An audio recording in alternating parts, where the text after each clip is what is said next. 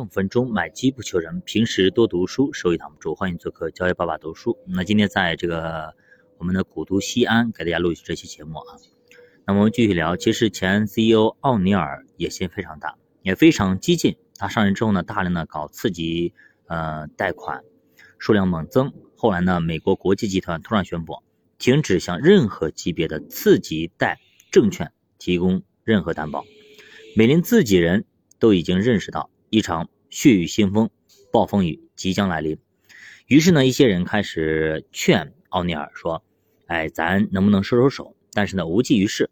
奥尼尔也看到了激进发展的甜头。二零零六年呢，他获得了四千六百万美元的一个收益，而那些谨小慎微的人则开始纷纷的离职不干了，怕到时候万一倒了，连连累到自己啊。到了零七年五月份，终于是东窗事发，出事了！担保债务部门的负责人离开，他们迅速评估风险，认为最坏的情况也就是损失七千七百万美元。但是显然这是一个极其不靠谱的判断。八月份到九月份，担保债务凭证资产组合的价值就大幅的缩水。那到十月初，公司预计损失达五十亿美元，两周以后暴增到七十九亿美元，比当时预期的要多出了一百多倍。这个时候，奥尼尔也知道啊。这下是出大事了，捅大娄子了。所以呢，他想推动美联储银行和美林的合并，但是董事会不同意、不满意，甚至迫使他你直接别干了，辞职。这才有了塞恩的接任。那这一时期换帅的还有美国国际集团，也就是我们常说的 AIG 保险。那么马丁·苏利文也被国际集团给直接炒鱿鱼了。花旗银行出来的维韦斯塔开始接任，那么这个国际集团可谓是一段传奇啊！像一九一九年在我们国家上海的一个小办公室成立，其实原来的嘛叫美亚保险公司。七十年代的时候呢，其实也就一般般啊，嗯，名不见经传。但是后来发展成了一个庞大的一个机构。零八年的时候呢，已经是世界上最大的金融公司之一，那么八百亿美元市值。账面资产达到一万多亿，呃，为他们带来这一切的是一个叫做莫里斯·格林伯格的一个人。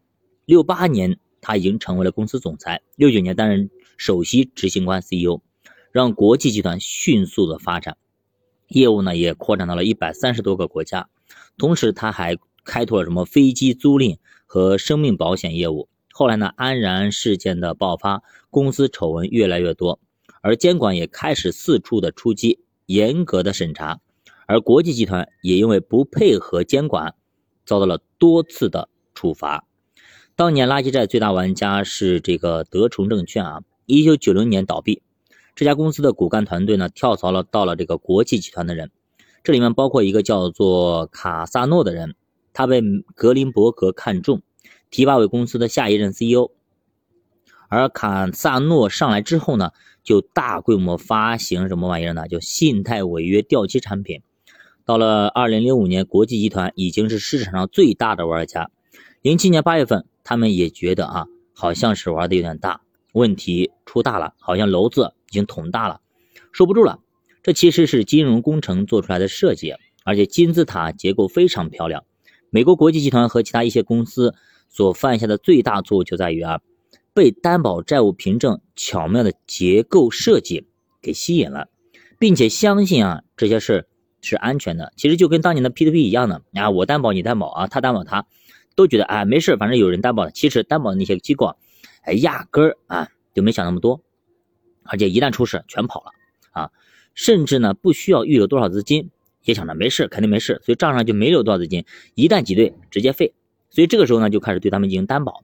确实如此啊！当时的美国国际集团内部评价是没有外债，手握四百亿美元的现金，一万亿美元的资产，而且因为它一个设计巧妙的这样的一个结构，不再为次级债挂钩的担保债务凭证进行担保，所以那个时候的苏利文确实睡得非常好，他也不知道到底风险在哪儿，根本没风险。但是后来他突然发现，资产账面价值直接缩水，接着他们的信用评级直接被降级。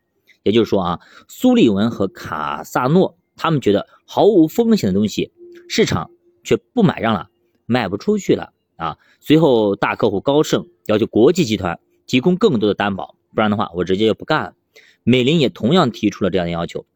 卡萨诺对此的评价是市场失灵了，甚至呢他还大骂每个人都觉得高盛精明，但其实我弟弟就在高盛工作，而他其实就是个白痴。什么意思呢？就你高光时刻的时候啊，别人给你送礼干嘛的啊，都觉得你非常好，非常好。一旦你可能说名声不好了，怎么样呢？墙倒众人推，那个时候你说话就不管用了。到了二零零八年初，全市场的抵押贷款的违约数量开始猛增，而维伦斯塔做了个测算，美国国际集团因此要赔付的金额啊，可能是一个天文数字，非常多啊。这里咱做个解释啊，所谓信用违约掉期。就是欠债不还的保险，如果借款人他还不了钱，那么就是保险公司负责偿还。后来他们做了严格的审计，发现卡萨诺建立的这种估值体系有重大的纰漏。那调整以后呢，亏损金额有十个亿，直接就干到了五十亿美元。但是苏利文并没有狠心解雇卡萨诺，而是给他调成了顾问岗，依旧是月薪一百万啊。他当时还在害怕卡萨诺会带着核心员工直接跑掉，造成公司人才的流失。所以说大家看到了吗？到最后啊，什么东西没事啊？你他还不了钱，保险公司会还。那保险公司还不起怎么办？很多人没有去想过这个问题，对吧？刚开始说的都好，没事，保险公司不会倒闭，不怎么怎么样的。到时候这个债务已经严重超过了保险公司，保险公司家底儿全部搭上都不够，那这个时候保险公司也不管了。所以说你看看很有意思啊，呃，平平常常。都是大家很好，你好我好大家好。那一旦出事之后，那所谓的什么东西合约等等的东西，可能就要再往后说一说了，推一推了。因为如果和平年代你吃大家都吃得饱没问题，但是到大家都吃不饱的时候，那个时候可能一个窝窝头可能要换一条命。大大家都看过一九四二对吧？一个窝头换了一个小孩子，因为那个时候大家忙的是不是信用，而是忙着我要活下去。好的，加巴读书，陪你慢慢变富。咱们下期再见。